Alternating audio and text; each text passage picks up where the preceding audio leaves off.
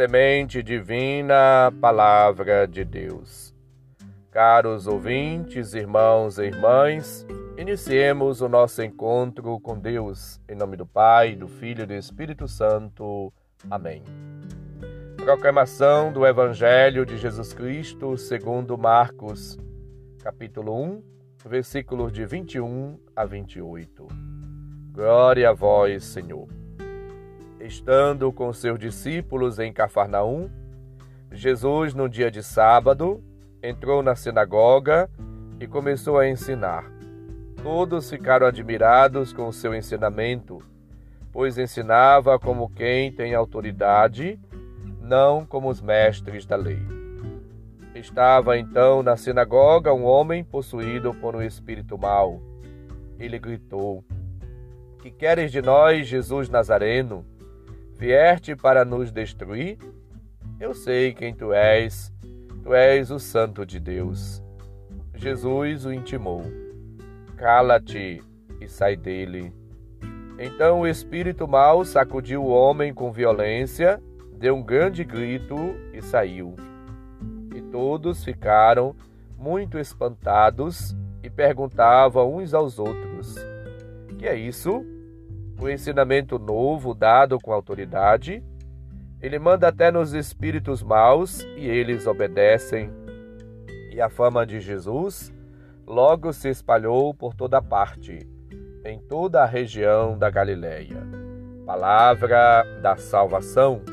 Glória a vós, Senhor. Jesus, ele é apresentado por Marcos como um mestre que ensina. Ele está revestido de poder do alto, do poder que vem de Deus. Como profeta, ensinava com autoridade e curava os doentes e expulsava os demônios. Jesus é aquele que ensina e vai ao encontro das pessoas que estão possuídas por espírito maligno versículo 23. E diante dessas pessoas, ele assim age. Age movido pela força do Espírito para libertar a todos que estão possessos, para que possam reviver, receber de volta a vida, a dignidade, a liberdade. E ele faz isso de maneira plena. O Evangelho, como tal, e também os Atos dos Apóstolos, mostram que os demônios são afastados pelo poder de Deus e não por meios mágicos. Os exorcismos, dirigidos a um espírito ou pelo recurso aos meios materiais. Jesus age com a força do Espírito e devolve a vida a todos e todas. Jesus tem o poder do reino de Deus e usa-o desde o princípio para evangelizar, para libertar o homem e a mulher em todos os níveis e dimensões, tanto corporal e de tudo quanto possui e o oprime, sem a preocupação de o interpretar, mas ele está aí para dar a vida. Jesus é o Santo de Deus, cujas palavras têm poder divino e por isso renovam, transformam e refazem o homem e a mulher em todas as suas dimensões. Somos chamados em Cristo a agir e viver como missionários e missionárias da vida, promotores da vida, suscitando a vida e devolvendo a vida e a dignidade às pessoas. Assim como Cristo nós somos chamados a evangelizar. O Evangelho realça a autoridade, a decisão e a clareza da palavra de Jesus. A palavra de Jesus é luz, é eficaz, também diante dos espíritos malignos. As palavras de Jesus, por serem divinas, libertam o homem da servidão do demônio, cura e confere a vida serena. É uma palavra encarnada que liberta o homem de toda espécie de males. A mulher é renovada, recriada e Deus realiza na vida das pessoas aí a obra nova, a obra salvífica. A vida de Cristo é uma vida reparadora, é uma vida doada, entregue, é uma vida oferecida para que as pessoas possam recobrar a vida, a alegria, a paz, a dignidade. Jesus, portanto, chama-nos a todos a participar da sua vida. Ele mesmo se doa, se entrega, se oferece. São São Paulo, escrevendo aos Colossenses, ele lembra: completo na minha carne o que falta aos sofrimentos de Cristo pelo seu corpo, que é a Igreja. Devemos construir a nossa vida a partir de Cristo. Ele é o modelo, ele é a fonte, ele é a orientação, ele é para nós, portanto, a motivação de tudo. Devemos viver nele uma vida nova. Ele é a nossa rocha.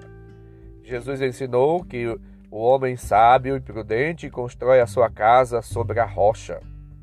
Vêm os ventos, vem a chuva, mas a casa não é desmoronada porque foi construída sobre a rocha.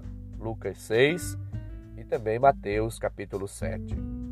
O sólido fundamento da vida do cristão, da cristã, é Jesus. É preciso nos mantermos unidos nele e também agir na força do Espírito de acordo com o modelo que é o próprio Cristo. É Ele que vai nos orientando e nos dando condições para que possamos viver a exemplo dele a vida que o Senhor assim nos propõe. Uma vida nova na paciência, na concórdia, na humildade, na bondade, no autodomínio. Uma vida de agradecimento, uma vida repleta da ação, da presença, dos dons, dos frutos do Espírito Santo. Peçamos nesta terça-feira a graça de recobrar o sentido, a razão da nossa vida, da nossa missão que nós possamos assim recomeçar esse trabalho que o Senhor confiou a cada um de nós por ocasião do nosso batismo.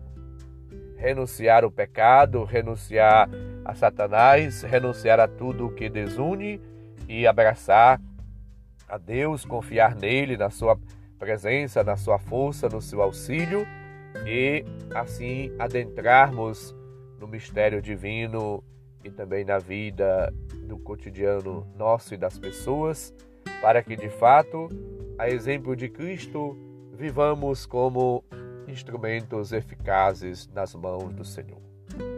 Peçamos hoje e ao longo da nossa vida a graça de permanecermos fiéis à nossa vocação e de também nós nos deixarmos guiar, conduzir pelo Espírito do Senhor este Espírito que é vida, esse Espírito que renova, restaura, esse Espírito que encanta, esse Espírito que nos leva sempre a agir de maneira dinâmica, criativa, nova.